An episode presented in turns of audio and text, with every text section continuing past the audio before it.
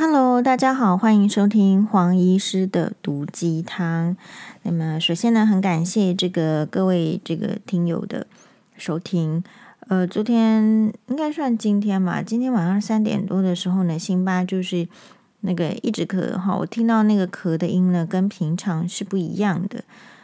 哎，然后因为这个季节是比较冷，然后突然变天，如果有气喘体质的小朋友，哎，有时候呢，气喘并不是你以为的那种，就是突突然耸起来做表现，气喘也可以是，比如说在清晨好半夜，那是以一直咳一直咳咳不停，一次咳个十几声、二十几声的那种表现了，那你也要想到是气喘。那所以呢，就赶快呃给他做这个处置，处置包括就是说，呃要赶快吸这个气喘相关的吸剂，然后呢，同时，哎，我自己还会再给药，嗯，那这些呢，就是说你平常有，所以有时候就是说你有没有照顾小孩子，跟你没有照顾小孩子，你对小孩子的判断是不是能够及时、快速、明确？好，比如说你可能啊，没关系啊，再看再观察。可是气喘的话，其实也不是只有小朋友会气喘。比如说那个社区医学，好，他们可能内科医师或者是胸腔科医师，他们也会有那种呃很多的成人的气喘案例。好，所以这这边呢，也提醒大家，就是关关怀一下你这个附近的。啊，不管是你的小朋友有气喘，比较过敏体质的话，你可能就要小心，说有时候会不会转变成气喘。好，这样好。那总而言之呢，就是，诶，如果这个三点呢，这个被划被这个事情呢起来，就很像值班一样，被病人的事情弄起来的话，大概就是，诶，隔天呢就是会脑筋呢会比较混沌啊，哈，然后不容易，或者是说你半夜爬起来，你其实年纪大了人不太再容易入睡，所以这边呢再次觉得。在医院啊、值班，不管是各各种科别的医生呢，其实是非常辛苦的。不过这个其实就是医生的嗯试炼嘛，然后 就说我们自己要去去调整啊。所以呃，我自己有时候也是会蛮佩服我自己的，是说 其实有时候那个娃娃，你看那个节目的时候，其实我脑脑袋瓜里面没有说很很清晰哦。比如说 前一天晚上可能其实是。没睡好的，但是也有可能是因为我长期就是这样训练，我就很长的时间呢，有在那个医院当住院医师，住院医师一就是一直值班，这个一直就是说我们这个年代比较差，一个月呢可能要值十班，有时候人少的时候他会他会他会叫你值班，然后可能就是有时候你不想要在医院家里那往返来往返去的时候，你可能也有机会连值。当然，如果说内科、外科连续值班哦，可能真的是太累。有时候眼科抓运气的话，连值还是有机会通过那个试炼，除非你很倒霉。这今天病人很多，明天病人很多哈，所以不然过年的时候，有时候大家不喜欢分散，可是班又这么多，把它集中起来哦，值班是会比较那个哈好的。所以有时候你去。嗯，我觉得病人生病也很也很辛苦，有时候也是看时间呢，看时间。可是病人哪里有可能选择生病的时间？如果你是假日值班，或者是说你是在晚上，医师主要的主治医师下班之后的时间生病，哦，当然医院还是会有主治医师没有错，可是可能你会先遇到的是这个半夜的被床。就是说，在被窝里面睡得很熟的这个挖起来的好住院医师，那你可能会嫌弃说，这个住院医师什么？为什么脸没有笑？为什么脸臭臭？好，然后他那个态度为什么这样？其实有时候可能就是过劳哈，或者是太累。那这些当然医院在十几年来观察他们，他们是有就是慢慢慢慢的改善了、改进了。所以年轻的医生们，他们受到的苦。比以前我们这种年纪的医生受到苦，要应该是理论上要少得多，要比较被保护。那这样子也是好，就是保护了医生，也会保护病人。不然医生就是，哎，我我们有一个学长哈，他前一天晚上值班，然后他做住院师，他那天的隔天的 duty 就是隔天的责任是要进开刀房。那开刀房眼科的刀是这样子，眼皮上下眼皮是撑开，我们才能开刀嘛。但撑开的话，角膜会干掉啊。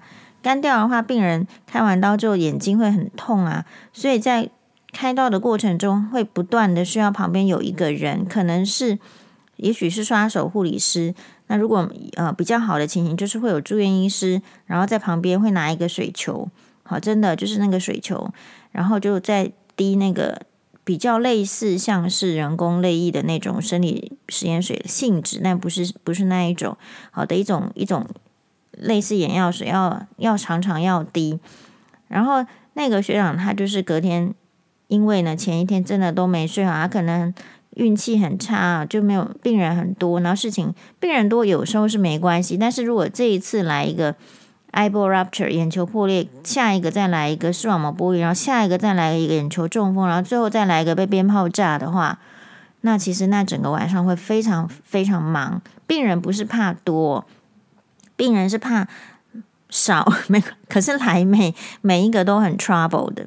好，所以他就竟然滴水球滴到那个呃水球，他还会掉从他的手中掉下来，那真的也就是会有这样过劳的情形，就是那个人力。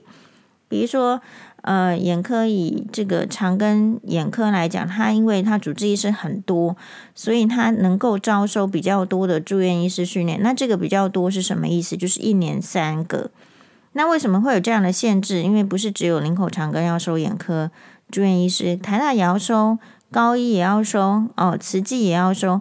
好几家医院，星光也要收，每一个医院可能台大可能是印象中最多，可能可以收到四五名，长庚也收非常多三名，其他大概都是三名以下。那为什么会有这样子名额的限制？就是因为也不能够让这个科别，不是只有眼科这样，皮肤科更是啊，鼻喉科也是，好，不可以让这个科别的医生过剩。医生过剩呢，出来之后。好，其实就有可能他没有医院的工作。那某一些科别，你看哈，如果他受训完之后他没有医院的工作，其实他也等于没有办法发挥所长。像我们这个科别比较还能算是，就是说，哎，医院也可以，然后在外面诊所也是可以，基层医疗也可以，比较是这样。可是如果是一个外科医师的训练呢，心脏外科医师的训练呢，这个就。对吧？你不可能不待在医院，那所以有时候你说这个，嗯，好，这个都是大家要去思考的，不是说啊，他要偏向医疗，然后就好，就是因为没有医生去，所以把医生扩大的招生，没有啊？你扩大招生，你要想的是，不是只有你自己好？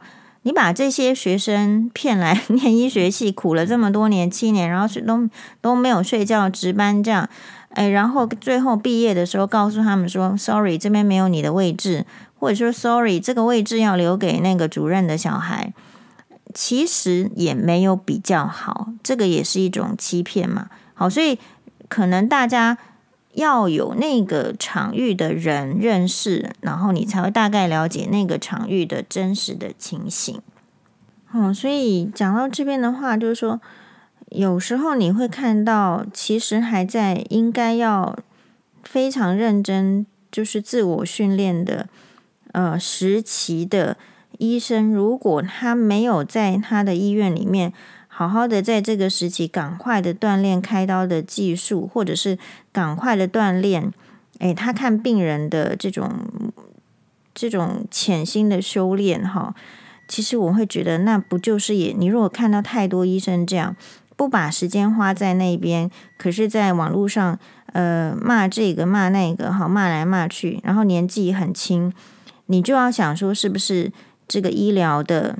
我会这样想，是不是这个医疗的医生呢，其实是过剩的？他们其实没有在医院有发挥的空间，或者是呃，已经觉得说在医院 即便很努力也没有用了，需要发展周边利益了。你会要这样想？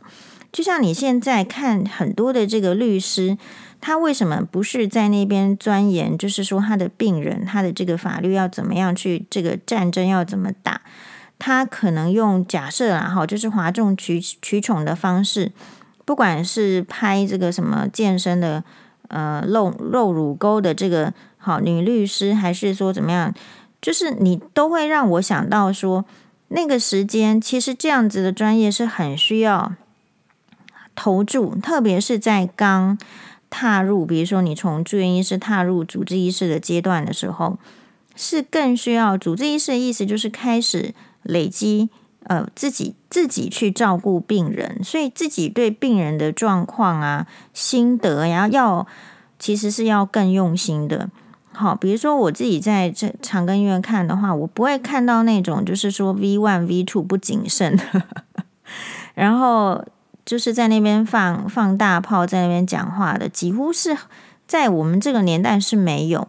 那在新的时代呢，你就会想说，是不是在医院也没有刀给他开了？好，或者说在医院是不是那个开刀房永远没有他的位置？还是说他所处在的地区，其实病人并不找他开刀，病人还是要跑去医学中心开刀才会放心等等。所以这些都是隐形的，它有一个。嗯，值得你思考的地方，但是大家愿不愿意去正视呢？好，然后我昨天直播的时候呢，也有讲到，就是说，因为那个这个法律界的金城武暗黑 法老王律师啊，他其实是王王志德医师嘛，那呃王志德律师啊，然后呢，他在这个网络上转发了，因为馆长要告这个我们讲到医师，就是一位女医师叫吴欣岱吴医师。那是因为呢，他本身是激进党，而且代表激进党参加台北市议员的选举，哦，其实是呃虽败犹荣啦。其实一一将近一万票，还是一万多票哈，但是就是诶没有当选。然后呢，他就好像呃这个说了馆长，然后也说了诶时代力量的黄国昌，诶，然后是这样子，因为他说馆长是说。可能有影射到，或者是直直接的言明说，哎，馆长的成吉思汗是不是这个帮派组织？好，然后呢，其实当然馆长就是说要去告这个吴兴代，然后呢，关这个呃法老王律师呢，就是根据这样子的新闻，然后来做，就说你想要告人，你想要高额的求偿，有没有可能呢？然后等等等，好，然后我听到这样子的话，我是觉得是这样，就是。诶，我也转发了，然后转发的时候，我们的下面这个有一个网友哈，我先把它调出来。好，因为我调出来了，所以我就把它更这个完整的，就是法老王律师的王志德律师的摘录。他说，台湾激进成员美女医师吴欣岱在脸书直指馆长酸人黑道，自己成吉思汗里面一堆有前科的不说，黄国昌倒是从善如流。馆长怒反击员工有良民证，对将对吴兴岱提告，并且巨额求偿。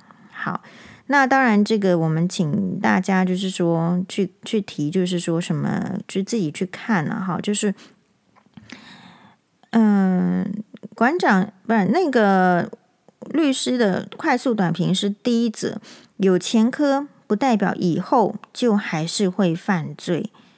所以我觉得这个逻辑就是很好，况且前科也分很多，有杀人越货的，也有因为没东西吃好去偷东西的。好，不要看到前科就把人打入黑五类嘛。好，所以我觉得人就是不要高高在上，不要高高在上，不要自信心爆棚。哎，其实要稍微有一点这个逻辑性的思考。那人没关系哦，人是这样子，年轻经历的事情不多，好，难免呢就是自我比较膨胀一点点。但是，诶，这样子走跳了，这样子失败了，这这个吴欣岱医师应该已经失败了两次嘛，在政治上会不会就是说他觉得这个是不是失败，没有什么需要检讨的，好，或者是说。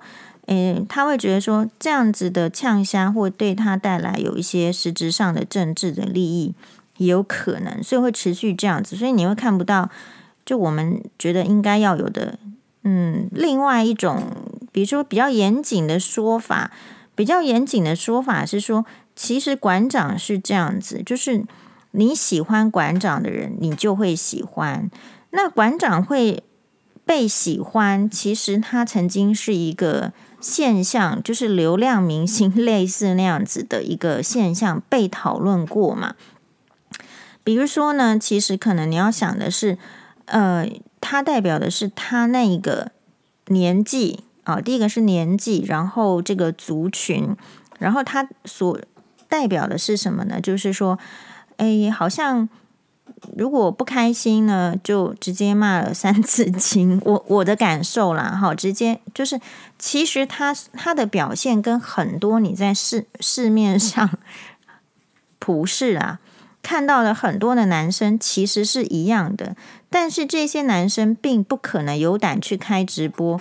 然后去骂三字经啊，或者是不爽的时候就什么干掉，是不是？不可能这样，因为那不是社会所接受的。那突然就是有一个人，就是他全身都是肌肉，所以你看起来就是他，你不敢惹他，但实际上他就是练健身房的馆长，开健身房的馆长。那因为全身是肌肉，你会觉得他很强，然后你就不敢惹他。然后突然呢，他又。做了大家不敢做的事情，其实就是骂脏话。诶大家都在做，然后可是你可能不敢公开做，怕影响自己的形象或是怎样。所以馆长有一种逆势操作，好，就是他骂脏话的时候，或者是他呃去干掉别人的时候呢，让别人觉得很舒压。那这个就是一个风潮，而且他的 YouTube 就是频道追踪呢有超越百万的订阅，但是他这个。我们说他这个逆势成长啊，逆的这个社会氛围，呃，逆势成长，其实呢，有一段有一段时间，因为他所以人就是这样哦，你气势很旺的时候，没有人敢敢说你的，但是你一旦跌落神坛的时候，就是你就会发现大家都来落井下石，就是当你气势很好，比如说你可能。呃，也许跟某个政党合作，或是不合作，或是你当时候你就是政治正确了的时候呢，你会发现很多人想要去上你的 YouTube 啊、然后经过你的介绍，呃，获得更多的呃你这个同温层的选民的支持。但是当馆长因为他自己的问题，其实我觉得他就是一个生意人，他称不上帮派，他要去帮派会被收吗？我也是怀疑哦，就是这样子。一不是说瞧不起馆长，而是说他可能还是想要怎么样正派经营他的这个呃健身房。但是你说各各行各业会不会跟诶黑道有一些这个牵扯啊？招待这个我们不知不清楚。但是你要说一群人聚在一起 健身房在里面运动，就是帮派的话。那要不要去说公园那一堆老人聚在一起，慢慢的把什么大西瓜剖成一半，这边推出去，那边推出去的太极拳的这些运动老人家们，他们是不是也是帮派呢？每次都看到他们三个集结在一起。好，所以其实我自己会觉得这个，嗯。要要讲一个人，特别是不好的，你要非你要有手边要有很强烈的证据，你可能不太能够说啊，听人家这样讲，或者是他的形象就是这样子，嘿，那这样子就犯了什么问题？就犯了先入为主的问题。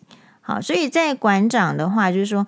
呃，你会看到他很认真的经营嘛？我记得印象比较深刻是说，好像生日的时候还是出国的时候，也要打开直播，然后跟他的呃粉丝的互动。那当然，因为他后来他的健身房在这一次的疫情应该是蛮惨的。这次的疫情，很多人除非说是呃比较心脏大，或者是觉得没什么，已经打了疫苗等等之类的，他们会减少去健身房的次数。比如说像我自己的话，到现在都还不敢去健身房。好，虽然说我可能本来就是很忙啦，可是虽然现在是运动风很普遍，大家都会想要去运动房呃健身房健身，可是事实上还是会受到这个疫情，会想说哇，我再缓一缓，那健身房的业绩一定会受影响。然后另外你再看馆长他还有什么事业？他其实直播好像卖呃团购也是卖得吓吓叫。可是疫情的话，说真的，呃，你只是看到说有一些台面上好像说，哎，有些人在买，在买什么？其实大家我看到的都是紧缩的比较多，紧缩的比较多，就是说，呃，哎，对，好，等一下啊，好，所以其实他的收入也是少的。那所以你说一个经营者，他就是一个经营者，他下面有很多员工，你说他会不会焦虑？他不焦虑才怪。他之前很红的时候，他就已经很焦虑了，就是担心说可能没有开到直播啦，或者是什么，就已经焦虑啦，会睡不着觉。那你要想啊，在这种情形之下，他更更焦虑嘛，所以他后来做了很多政治不正确的发言。好，那政治不正确的发言就会被怎么样呢？就会被攻击嘛，就是这样。所以我会觉得这也是比较可惜。如果你可以理解到他为什么会做所谓的政治不正确的发言的时候，你应该去先改善，哈，等等等等可能什么的啊。那我觉得就是说很有意思的是，我觉得我们有一位这个网友呢，就是说了对吴欣岱，他叫 Grace，他说对吴欣岱医生的双标非常不敢认同，他是对于只要。有人对民进党有意见的，他就会毫无分寸的极尽脏话羞辱，再嘲讽呀。我也有一点这样子的感觉。然后就有一个 W I N 从来未曾在我的粉专留言过的 W I N Y H W。好，他这个人英文是只学了 W 吗？好，那总而言之，你的对话也显示你是你也是个双标啊。对国民党、民众党有意见，他们的网军跟侧翼不也是极尽脏话、羞辱、在嘲讽吗？哪一个党都是一样有支都有支持者双标，如同你一般。好，然后黄医师也去加入这个战局，其实也不是战局，按、啊、你自己要来我的粉专留言，我就会给你给你公道的展现我的立场，因为这是我的粉专嘛，我就说。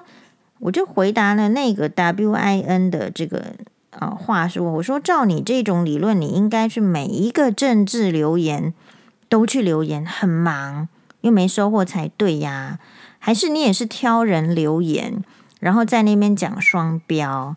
好，说实在，然后我就举出我的立场。其实我们大家都认识小学生嘛，小学生才在那边讲谁谁谁也怎样，然后我就问他，你到底几岁了？好，就是说，其实双标不双标这件事情，我认为就是这个世界上没有公平的事情。这个是天赋就不公平。这个人他就是美女，他就是帅哥，你生出来就是丑，我生出来就是不够漂亮。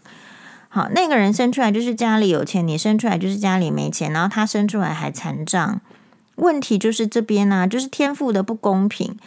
我们昨天讲的就是因为公婆的不公平，在更之前啊，在合并说，哎，有爸妈的不公平，所以导致媳妇怎么想，导致自己出国的女儿怎么想。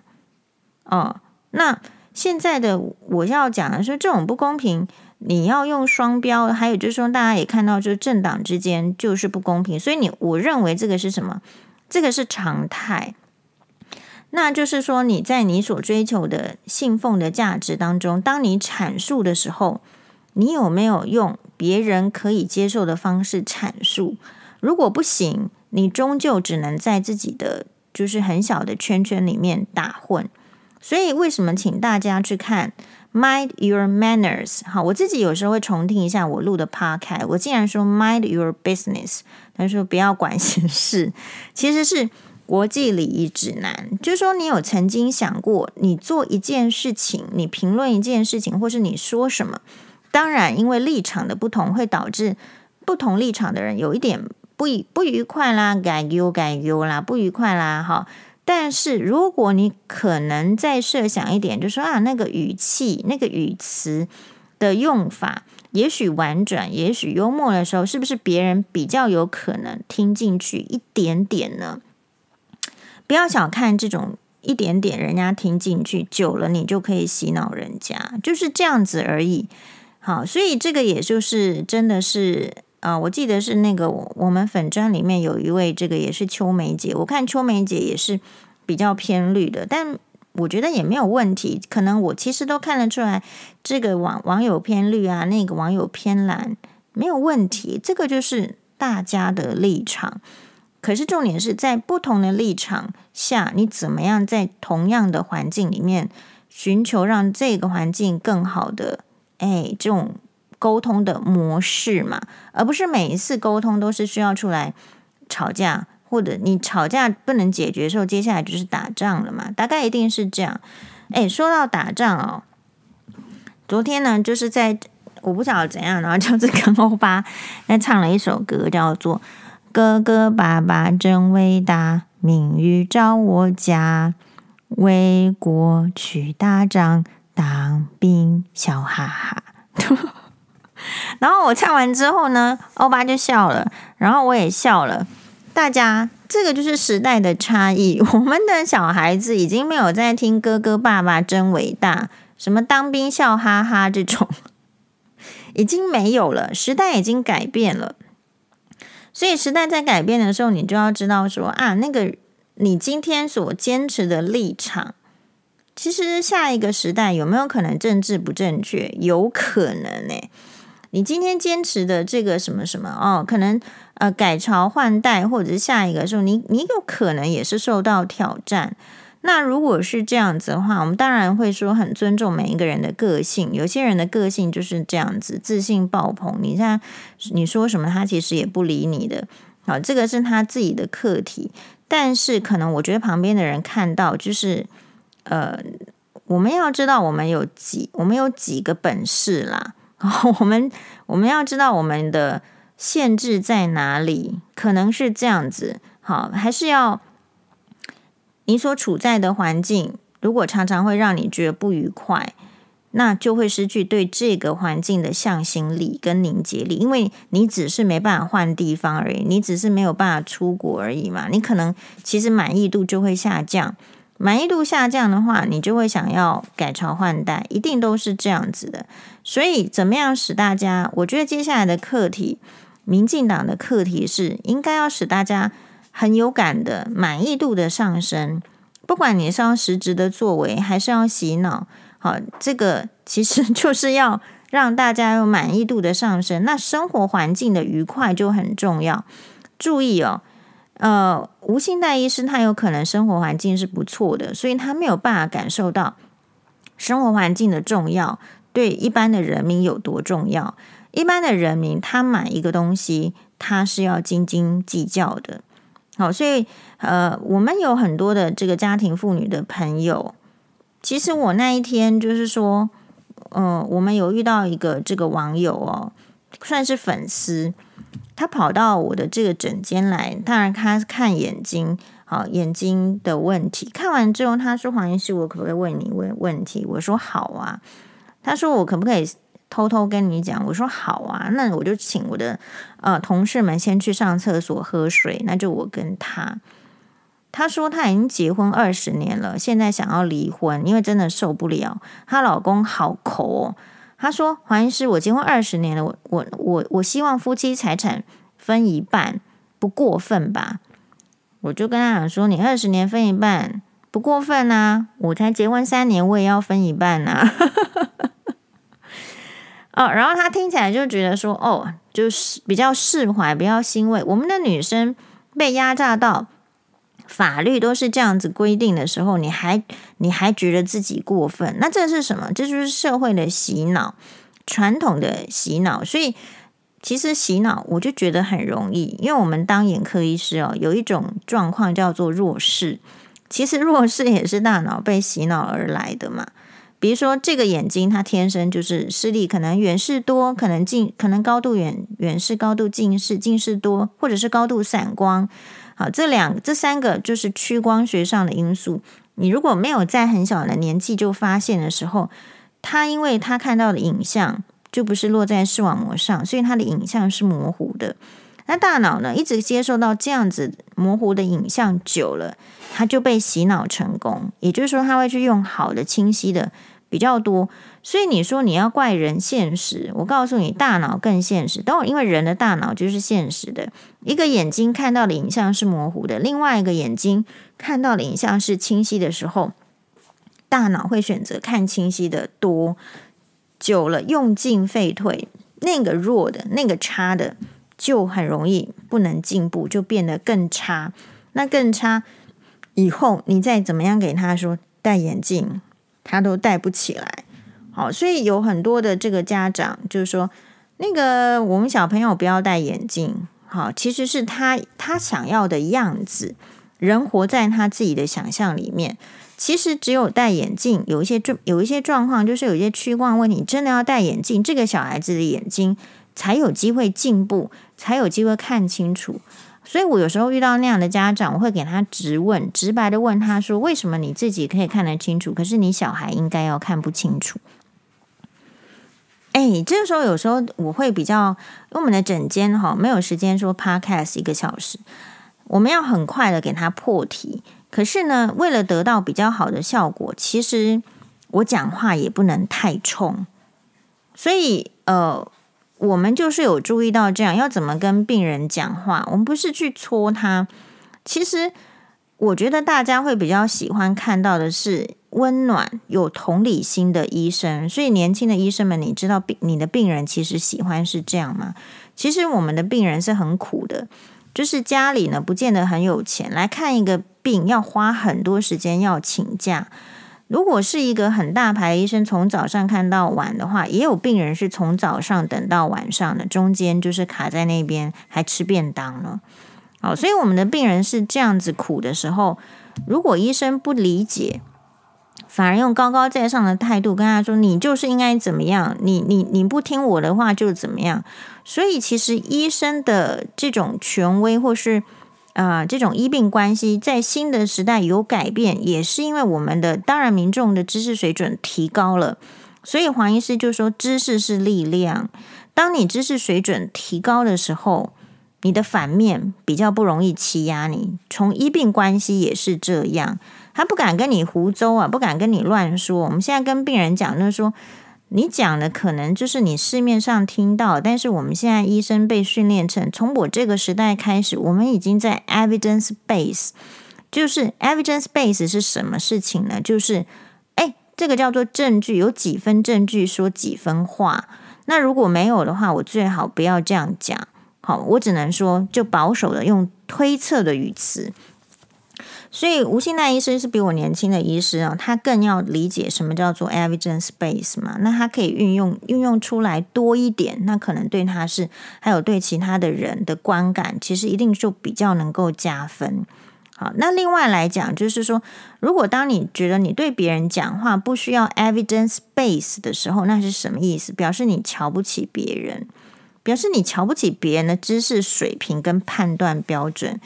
你觉得你跟他说月，你指着月亮耳朵就会掉，他就是会相信的那一种，所以你才敢，就是说你没有什么证据，你只是口耳相传或是什么听到的，因为口耳相传不是说不能讲哦，你要说哎，我听谁谁谁讲，或者是说哎，有一种传言，你就会把它。比较完整化，而不是用斩钉截铁，好，利用一个权势，利用一个威势，利用一个声音大，或者是再加上骂脏话，然后来强调你所想讲的话。所以这一点也是我们大家都可以想学习的。然后还有一种观念，就是说，其实如果你真心觉得他是烂的，你是不需要骂他的，其实反而需要温暖的鼓励。我常常是这样。好，所以。呃，怎么说呢？就是你，比如说像像我跟高崇那几位众女士的话，就会觉得说啊，你这个馆长是这黄国昌时代力量国民党也是一样，你就是到底有什么作为？我是不知，就是说都希望他好，跟他不不太容易好，所以我也不用骂的太太厉害了，大概就是这样子而已。好，就是说那为什么你会在乎？那表示你受感受到威胁，可能黄医师没有感受到威胁。好，就是可能他感受到威胁，所以那他就会去要把他压的这个更低什么的。好，比如说我们有一个这个同学，好，但他呢，在这个他的这个粉砖，我跟他不是这个粉砖的朋友，不，他在他诶，他自己的私人私人脸书吧，我跟那个同学不是私人脸书的朋友，是这个。别的朋友传给我看的，我说还好我不是他这个粉砖的朋友，不然我去留言之后马上就会被封锁。那他留了什么言呢？我们看一下。可以问大家，刚刚听黄医师唱《哥哥爸爸真伟大》这首，你有什么感？你有什么感慨？你小时候可能唱得很开心哦。如果你跟黄医师同一个时代的话，那我们会觉得很感慨啊。我们这一辈从小就是被糊弄嘛。然后中年的时候又要开始被另外一群人洗脑，是不是？长大了又又要被谁整呢？是不是？就是你就是会有那种感觉哦。好，嗯、对了，这个我们同学泼了什么？就是我跟他不是连友，他说不战斗就等死，好，不战斗就等死。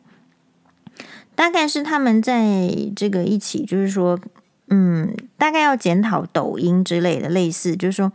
他说：“大家再继续躲在同温层。”另外一个人就是他这我们这个同学转发了另外一个人写的：“大家再继续躲在同温层，就等着被白痴们一人一票洗到变中国。”所以你看这边看出一个优劣优劣，他是高的，看别人是低的，别人是白痴。好，你不要想，你别就不要忽略白痴的力量比较好。我会这样讲。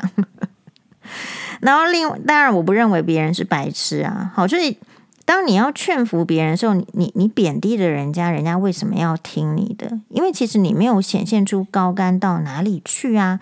你的高干是全是呵护的嘛？你的高竿是高竿是背景呵护的吧？你的高竿是你的钱，搞不好是怎样来的？然后让你有声音、有气力说话吧。好，我会这样讲。好，然后呢，其实我们这个高雄大举的这种女士，就是说，是不是就是说已经在洗脑大家？不是国民，就是如果你你不支持的话，不赞同他们的意见，已经不是国民党的 走狗的问题，已经变成你就是中国人了。好，是不是比较不跟着捧，就骂人家中国人？好，我的这个高雄大举国众女士觉得这样没水准啊，真的不知道为什么好好的高级知识分子最后逻辑变成这样。好，是不是人太相信一个东西，被戳破之后都会头晕？这样子跟妙禅有什么差别吗？看起来好像也没什么太大的差别，只是没有办法信用卡自动扣款，一个月捐两千。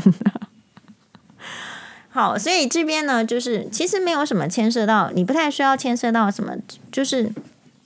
你一定会有标准不一样，但是你在怎么呈现那个标准不一样的时候，能不能有一点国际礼仪，能不能有一点 manners，就让人家不要不愉快，因为这个立场的不同已经不太愉快了。那要怎么听得下去？那结果大家是变本加厉嘛。所以当我们的在那个网友那样讲的时候，他就说啊，你怎么说国民党还民进党？问题就是说我们没有在比烂。可是你不知道，你不知道民众已经已经太厌倦了，要比烂，对不对？要比烂，我就看你比烂了几十年、二十年、三十年、五十年，你比烂的话，台湾的前途要到哪里去？一定是要比好。所以我们问问题就来了：为什么会比烂而不比好？是不是因为好的人在台面上太少？诶，我觉得这是一个很很好的问题，或者是说，是不是好的人存在，可是其实好的人并没有掌握权力。好，或者是说，其实有好的人，然后也存在了，可是得到权力之后腐化了，也有可能啊。哦，是这样子。那我们可以想一下。好，那所以这边还是在讲说，你或者为什么不同的标准？我会觉得人就是不公平嘛。好，我们举哪一个例子呢？比如说，像大家知道吗？格丽斯凯莉王妃就是她本身是美国人，好像是美国的，哎，哪一周忘记了？他们是他的这个爸爸跟妈妈都是非常在美国属于比较成功的人士，比如说可能爸爸还做到美国的议呃议员，然后妈妈呢，他们是呃也是德国的，就是家庭，然后移民到。美国，然后他们都是属于比较中产以上阶级的、比较有钱的美国人这样的家庭。那因为葛丽斯凯莉呢，她就是她的爸爸妈妈都是运动精神、运动细胞很好的，所以她生的三个小孩里面呢，只有葛丽斯凯莉好像运动细胞比较弱一点点，比较差，所以她的爸爸就不喜欢，从小就感觉比较不喜欢葛丽斯凯莉，而去喜欢。那个运动细胞在运动方面表现比较好的姐姐，那后来格丽斯凯莉其实好像是，就是说想要去念表演，好，那也有这个机会去念表演，后来也去好了啊，这个百老汇发展。可是据说她虽然说在百老汇好像有很漂亮的脸蛋或是怎么样的啊身材好的，可是人家说她在。百老汇并没有办法成功，因为他的声线不够吸引人，声音的这种路线声线不够吸引人。那所以呢，好好在是他的新时代是已经就进展到什么呢？进展到电影，所以他后来是十一年拍了，呃，六年拍了十一部影片之后，在这个也是人家的安排情况之下呢，认识了摩纳哥的亲王雷尼尔。然后呢，那时候是亲王，意思就是很像是太子，好，然后就是亲王就对他一见钟情。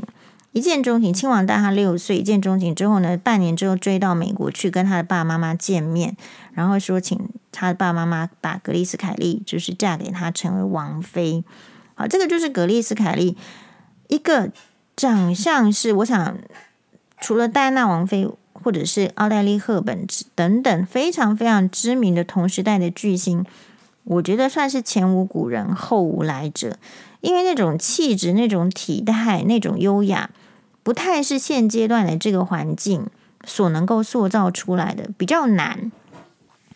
好，或者是说，现代如果是这样塑造出来的女性，并不从事电影工作了啊，虽然还有才华的问题啊，不是只有貌美、有气质、有这个仪态的女性可以在这种艺术产业里面放光芒嘛，所以有点前无古人后无来者。可是她这样子的。一个资质，一个表现，一个这样子经典的人物，他照样是就是在家里，他爸爸是对他不公平的，不看重他的。那其实戴安娜王妃也是。那这个黄医师之前在哇哇有稍微提过，因为他身为伯爵家的第三个女儿，本身就是父母亲就是对他失望的，希望他是一个男生。如果没有男生，他们史宾塞伯爵家的这个爵位是没有办法传，呃，第七世、第八世这样子传下去的。所以很多人本来就是面临着这个不公平。所以我倒是觉得，就是说，我们在这个不公平的世界里面，我们要怎么样去争取到自己的权利？好，比如说，我就跟那个他很在意，就是公婆不公平的。好，比如说他自己的小孩是靠自己的能力去念私立学校。可是，可能这个公婆就会来跟他讲说：“可是你大哥、二哥的小孩并没有去念私立学校啊，其实都是公婆在养，就就是念公立学校。这些这些都是很明晃晃的那种不公平。”好，但是呢，我就会说：“那你你重点是你在不公平中，你应该是我后来对他的建议是，他觉得就是我们前一集，他觉得其实也也很。”就是说，好像觉得也是可以说服他的。好，你你总是要知道说你有什么，你没有什么，你的目标是什么，所以你应该要忍受的是什么。我我觉得大概人生是这样，大概不会说人生的大部分时光都是照你的路线走，我觉得不会哦。好，我们这一集就讲到这边为止。好，因为这个脑筋已经就是有点钝了，所以诶，我们。呃，清晰的时候好像试图你，你可能会有人想要来洗洗脑你。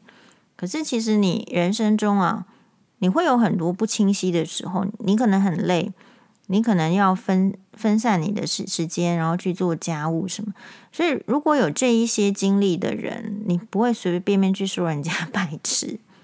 每个人都是有他成为那个样子表现的限制，还有就是充分的理由。要先理解，然后因为理解了哦，所以我们才说，哎，你是不是其实可以怎么样更好？应该是这样。所以你说需不需要侧翼去骂？我个人觉得就是说，因为骂人也是有水准的。我觉得你如果说要真的要找人骂，不是找那种，就是说不分是非的。没有逻辑性的人骂人，可能也许这个骂就比较 OK。好，那这样政治评论难道他们不是骂吗？可是其实他们这个呃私下下了台也是拱手作揖呀。啊，但是民众看不到那一面，民众就被洗脑教化说：哎呀，其实这两个不不同立场的人就应该要要讨厌对方。那如果长期就是比较是对立的时候，这个社会不太可能会好。嗯，因为只有和谐才能创创造，比如说共荣，经济的共荣。你看对立的时候，你你不要去看什么很远，你去看世界大战，国家跟国家之间因为利益而对立的时候，其实如果有一个限度，比如说还能够协商还是什么，有一个限度的时候，还能大家一起活下去。而如果已经到就是有一些少数个人的私心自用而没有限度的时候，其实苦的绝对是一般人，而不是上位者。比如说天皇、裕仁天皇，还不是在那边做天皇，可是别人呢？别人可是要去绞刑台的。好，马丹呢？